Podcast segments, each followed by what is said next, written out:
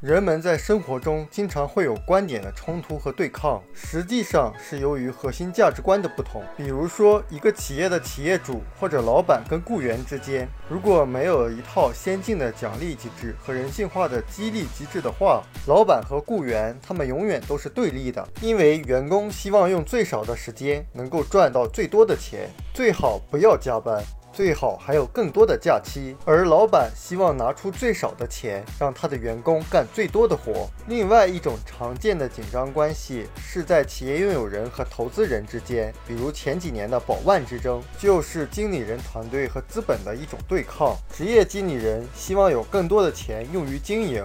最好有一架私人飞机，能够让管理人员快速的到全球各地去开会。而股东、投资人，他们希望更多的分红，他们想要更少的管理人员，而且认为没必要有私人飞机。包括有的夫妻也总是冲突，也是因为他们的核心价值观不同。比如说，妻子是一个典型的雇员象限的人，那她就相信工作安全和财务安全，她不希望冒险。那她丈夫自认为自己是一个投资者，实际。上可能就是一个长期的投机者，那么他就会寻找那些使自己快速致富的投资。这样的夫妻在一起都会把对方看成是闪光，因为一个热衷冒险，另外一个害怕风险，所以不同的象限会有不同的核心价值观。如果你已经结婚或者处在伴侣的关系中，你要圈出你获得主要收入的象限。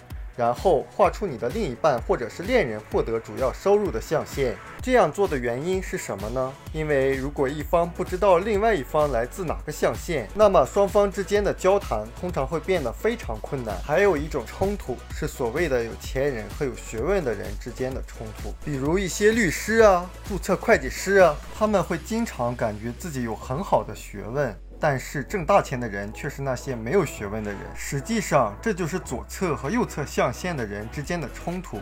因为左侧象限的人关注于做具体的事情，他们关注技巧和方法；而右侧象限的人，他关注领导力去如何发挥别人的能力。清奇的《富爸爸穷爸爸》一书中，他的亲生父亲他称为穷爸爸，实际上是有很高的学历。他的富爸爸高中就辍学自己创业。当清奇逐渐长大，并且看起来更受他富有的但没有学问的富爸爸的影响时，他有学问的爸爸就突然捍卫起自己在生活中。中的地位来，在清奇十六岁的一天，他有学问的爸爸不假思索地问：“我有名牌大学的学位，你朋友的父亲有什么呢？”清奇停了一下，回答道：“他有钱和自由的时间。实际上，要想在 B 或者 I 象限获得成功，不只需要学术或者技术知识，还需要情感、思维、信念和态度的转变。比如，富爸爸不允许清奇和自己的孩子说。”我买不起，我做不到。不许他们说做事要稳妥，小心别赔钱。